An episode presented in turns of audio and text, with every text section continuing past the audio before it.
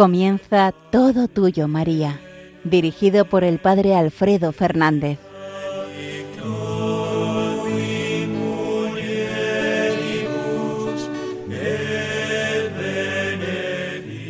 Muy buenos días, queridos amigos, queridos oyentes de Radio María. Un sábado más, a estas primeras horas de la mañana, nos encontramos en las ondas de la radio de nuestra Madre.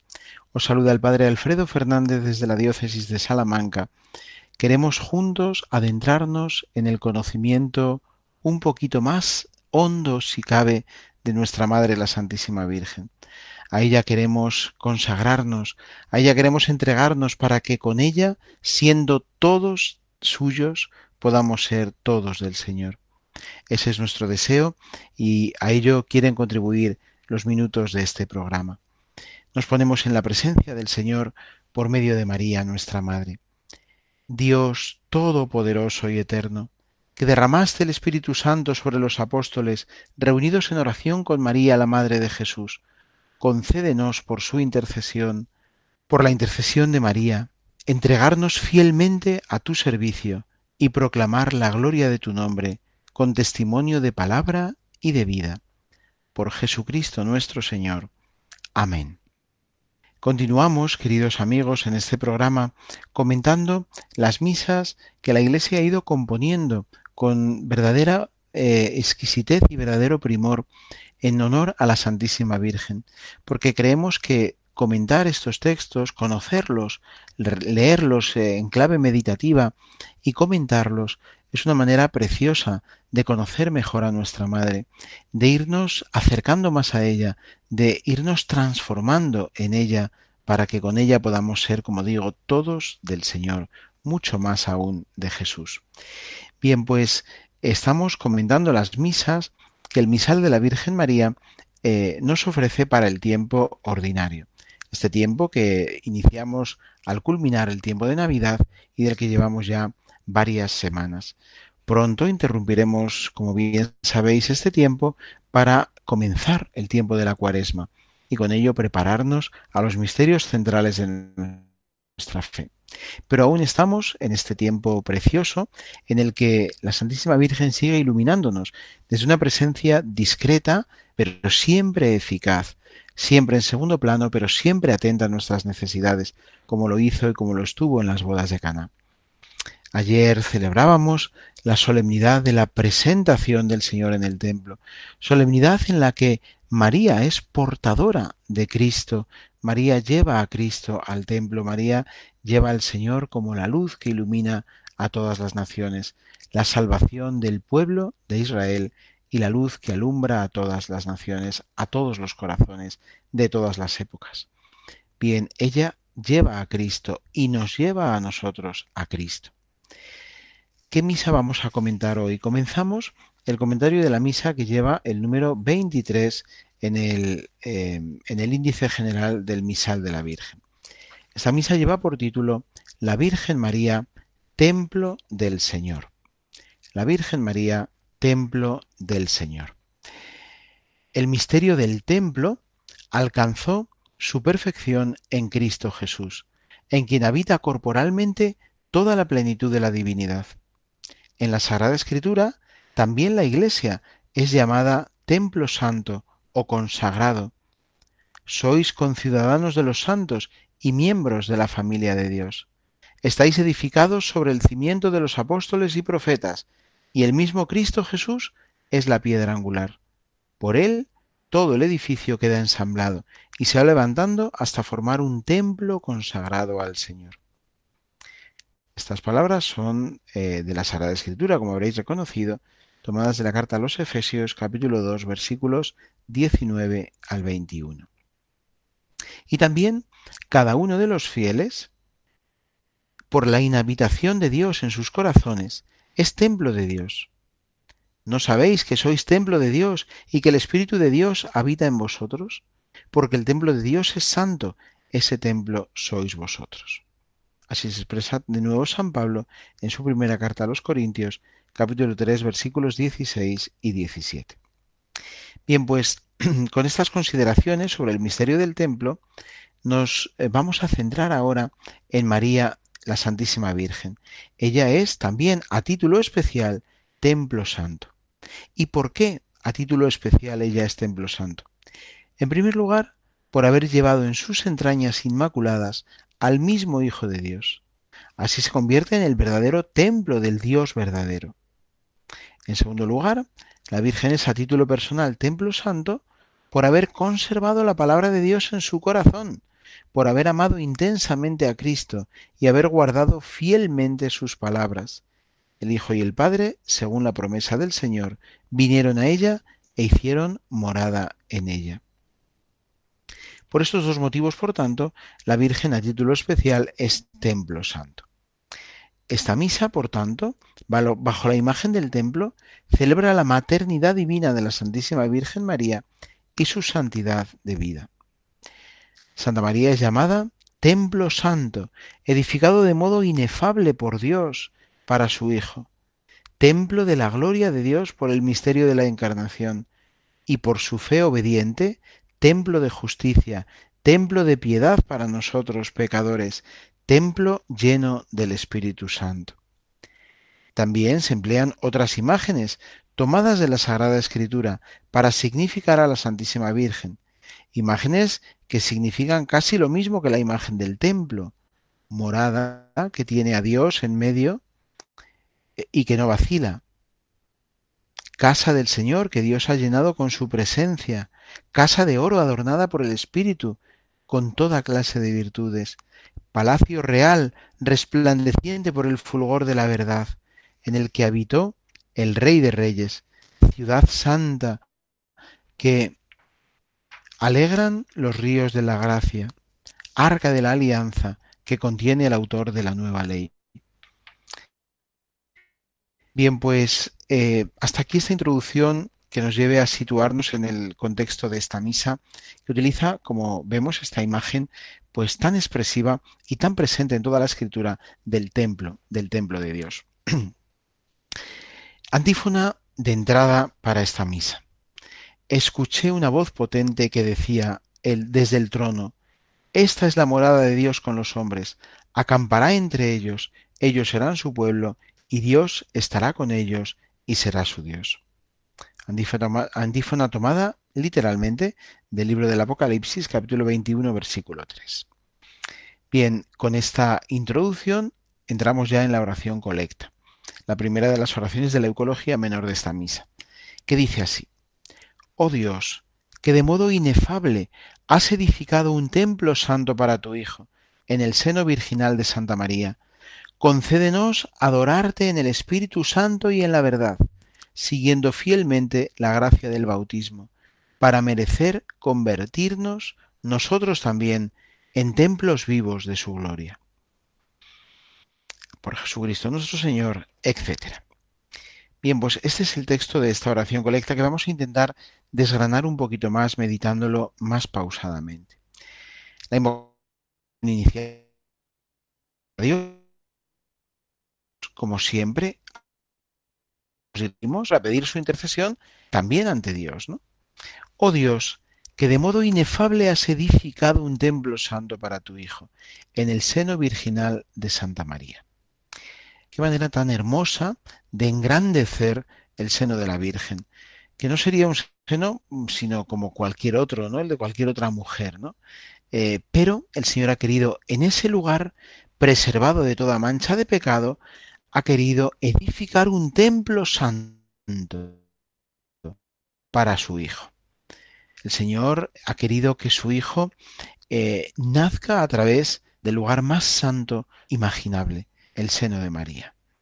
El Señor ha querido hacer una verdadera obra grande, una verdadera maravilla en aquella criatura que se había convertido por pura voluntad en esclava del Señor para que se cumpliera su voluntad. Bien, pues el premio ya inicial que la Virgen recibe sin pedirlo y sin buscarlo es que en ella se edifique un templo santo para recibir al Hijo amado, al Hijo eterno del Padre. Bien, pues a este Dios que ha edificado este templo santo y admirable, le pedimos que nos conceda también a nosotros adorarle en el Espíritu Santo y en la verdad, ¿cómo podemos nosotros adorar al Señor? ¿Cómo podemos nosotros convertirnos también en templos de su gloria? Pues siguiendo fielmente la gracia del bautismo. Vivir la gracia bautismal, vivir como verdaderos bautizados, es la manera precisa y preciosa de poder ser fieles a esa adoración que nosotros también pedimos al Señor que nos conceda vivir, siguiendo fielmente la gracia del bautismo y así que podamos merecer convertirnos también nosotros en templos vivos de tu gloria, pidiendo al Señor que, que ha edificado ese templo admirable en el seno de María, que nosotros nos mantengamos también fieles a, a, Él, le pedimos que nos conceda adorarle siempre, adorarle en la gracia del bautismo, viviendo la gracia del bautismo y eh, tratando de convertirnos así en verdaderos templos vivos de su gloria. Ojalá no mancillemos nunca el templo de nuestro cuerpo, ojalá no entremos nunca por caminos de perdición, sino que sabiéndonos miembros también del cuerpo de Cristo, sabiendo que el Señor en nosotros quiere también reproducir ese templo admirable que había edificado en el vientre de María, sabiendo esto que nosotros vivamos verdaderamente para Dios, que vivamos tratando de reflejar en nuestra vida ese, esa adoración que queremos vivir, que tratamos de realizar de la mano de la Virgen nuestra Madre. Bien, dejamos de nuevo que la música hoy nos ayude a introducirnos eh, de otra manera en este misterio que estamos contemplando y en unos instantes continuamos.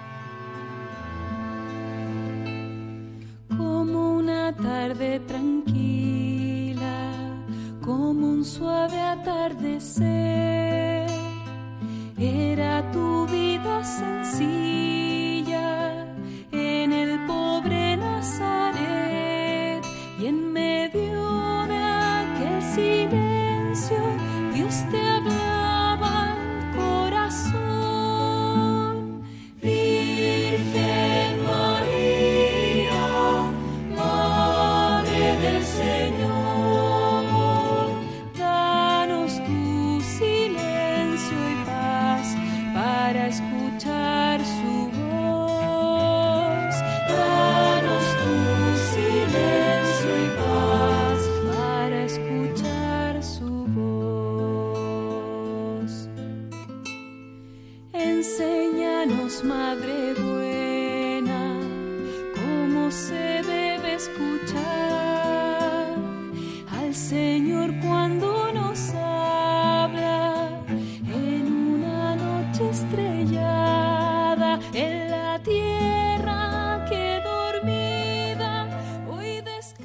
Concédenos adorarte, Señor, en el Espíritu Santo y en la verdad, siguiendo fielmente la gracia del bautismo, para merecer convertirnos nosotros también en templos vivos de tu gloria.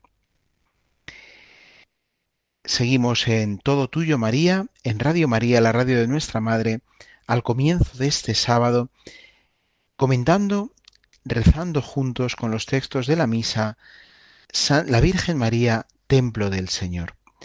Hemos meditado en la oración colecta y pasamos ahora a leer y meditar las otras dos oraciones de la Eucología menor de esta misa, la oración sobre las ofrendas y la oración de después de la comunión. La oración sobre las ofrendas dice así. Recibe, Señor, los dones que te presentamos con alegría en la memoria de Santa María Virgen, cuya vida es para nosotros modelo de oración y de alabanza, y concédenos vivir como ella para ofrecerte un sacrificio verdadero. Por Jesucristo nuestro Señor. Al ofrecer los dones, el pan y el vino, los dones indispensables para que se pueda realizar la Santa Misa, al ofrecer esos dones, también nosotros queremos ofrecernos, siempre en realidad en todo ofertorio, el fiel que participa activamente en la Eucaristía se ofrece también, se sabe don que debe ofrecerse, don que no se ha recibido a sí mismo, sino que se le ha sido regalado. Bien, pues eh, todo el que participa bien de una santa misa, en el momento del ofertorio desea ofrecerse también con esos dones. Bien, pues aquí lo pedimos expresamente. Te pedimos que nos concedas vivir como María para poder ofrecerte así un sacrificio verdadero. Al presentar con alegría los dones, nos damos cuenta que también nosotros somos un don y que necesitamos vivir en gracia para poder ofrecerle al Señor eso que Él nos ha confiado, pero que no es nuestro, sino suyo. Queremos, por tanto, con María, eh, perseverar en oración y en alabanza. Queremos perseverar en entrega y en silencio. Queremos perseverar en humilde eh, actitud de servicio. Y así poder un día ofrecer un sacrificio verdadero y auténtico, concediéndonos, eso sí, al Señor, que vivamos como ella. ¿Cuál es el camino para poder llegar, por tanto, a vivir o a presentar una ofrenda verdaderamente pura? Vivir como María, vivir como María. Es cierto, de nuevo, que em, no podemos nosotros solos vivir como María, pero por eso necesitamos pedírselo y se lo pedimos humildemente al Señor, que nos conceda esta gracia inmensa y este don, vivir como María, para que con ella podamos ofrecer al Padre un verdadero sacrificio. La oración sobre de después de la comunión, perdón, dice así: Alimentados con esta Eucaristía, haz, Señor, que te sirvamos con una conducta libre de pecado, y siguiendo el ejemplo de la Virgen María, te veneremos presente en nuestros hermanos y proclamemos con ella tu grandeza, alabándote sinceramente. Por Jesucristo nuestro Señor. Bien, el contexto de la oración de poscomunión es también un contexto muy marcado. Acabamos de recibir al Señor. En ese momento somos sagrarios vivos, somos templos vivos. Bien, pues qué mejor momento entonces, en esta misa de la Virgen María, templo del Señor, qué mejor momento que este en el que tenemos al Señor sacramentalmente, realmente en nuestro interior, por la comunión recibida, pues que le pidamos que seamos capaces de servir siempre al, Señor y a la Iglesia, servir siempre con una conducta libre de pecado, con una conducta en la que no haya ni la más mínima mancha. Sabemos que nuestra fragilidad es grande y que eso va a ser muy difícil, que no haya manchas, pero sí, tenemos, sí podemos pedírselo. No seamos rácanos en el pedir, ¿no? En el pedir podemos pedir todo, todo lo que desea nuestro corazón. Bien, pues le pedimos que con una vida libre de todo pecado podamos servir, servir de verdad eh, al Señor, entregándonos al servicio de los más eh, pequeños, de los más necesitados, y siguiendo siempre, siempre el ejemplo de la Virgen María. Bien, pues con ese ejemplo pedimos en la oración de después de la comunión, eh, pedimos que podamos venerar eh, realmente a la Virgen en nuestros hermanos y proclamar con ella la grandeza del Señor, alabando siempre, alabando sinceramente a este Señor nuestro Dios. Bien, pues este es el comentario a esta oración también preciosa de después de la comunión. Eh, queremos venerar al Señor y queremos, y este es quizás el paso que da esta oración de después de la comunión, queremos hacerlo en comunión con tantos hermanos nuestros que sufren, que no conocen a Cristo, que viven aislados del amor de Dios. Queremos, alimentados por la Eucaristía, servir al Señor con una actitud verdaderamente eh, limpia, pura, sana, transparente, que con el ejemplo de la Virgen María nos lleve a proclamar con ella la grandeza del Señor, alabarle sinceramente y ofrecerle nuestra eh, filial ayuda y colaboración. Bien, pues hasta aquí vamos a, vamos a dejar aquí este comentario a los textos de la, de la misa La Virgen María, Templo del Señor. En el próximo programa entraremos a comentar más a fondo el prefacio de, esta misa, que como sabéis, os repito una vez más, cada misa del misal de la Virgen María tiene no solamente oraciones y lecturas específicas, sino que tiene también eh, prefacios únicos, propios para cada una de las misas. Culminamos eh, con la lectura de algún pasaje más del capítulo octavo de la Declaración de la Constitución Dogmática Lumen Gentium del Vaticano II sobre la Iglesia. Eh, seguimos con el número 61 y pasamos al número 62 de dicha Constitución Dogmática. Ya desde el consentimiento que prestó fielmente en la Anunciación, habla de María, por supuesto, de la Santísima Virgen, ya desde el consentimiento que prestó fielmente en la Anunciación y que mantuvo sin vacilar al pie de la cruz, hasta el momento de la consumación final de todos los elegidos, percibe, pervive, perdón, sin cesar, que eh, pervive sin cesar en la economía de la gracia esta maternidad de María, porque después de su asunción a los cielos no ha abandonado esta misión salvadora, sino que con su constante intercesión continúa guiándonos, continúa consiguiéndonos los dones de la salvación eterna. Con su amor materno, vela sobre los hermanos de su Hijo, que todavía peregrinan y que se encuentran en peligro y angustia, hasta que sean conducidos a la puerta del cielo. Por todo ello, la bienaventurada Virgen María es invocada en la Iglesia como invocada en la Iglesia con los títulos de abogada, auxiliadora, socorro, mediadora. Sin embargo, estos títulos hay que entenderlos de tal forma que no disminuyan ni añadan nada a la dignidad y eficacia de Cristo, único mediador. Ninguna criatura podrá nunca compararse con el Verbo encarnado, Redentor nuestro.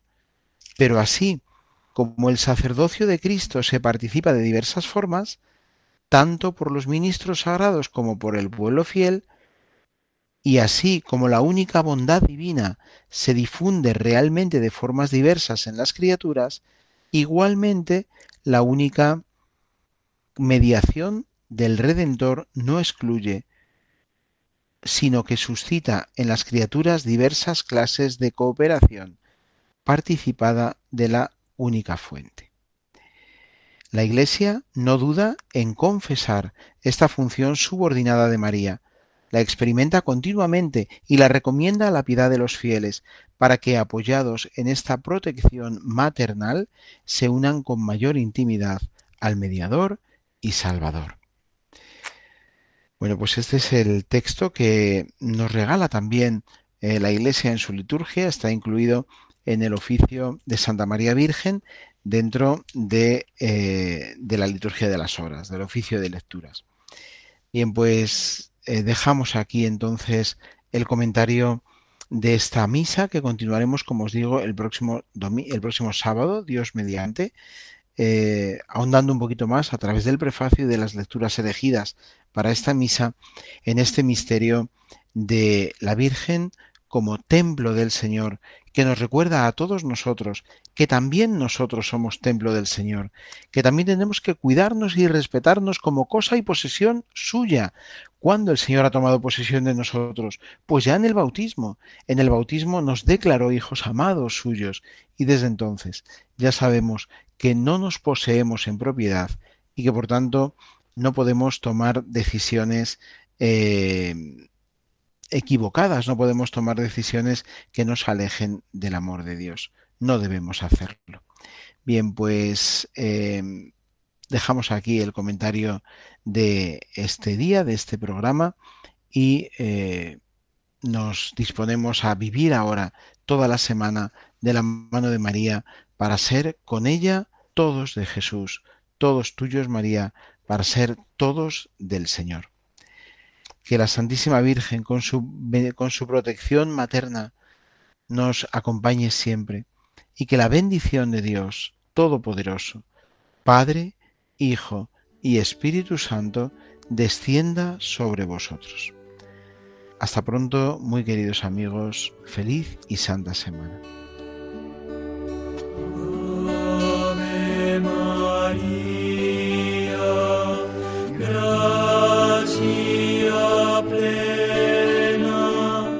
Han escuchado en Radio María Todo tuyo, María, dirigido por el Padre Alfredo Fernández.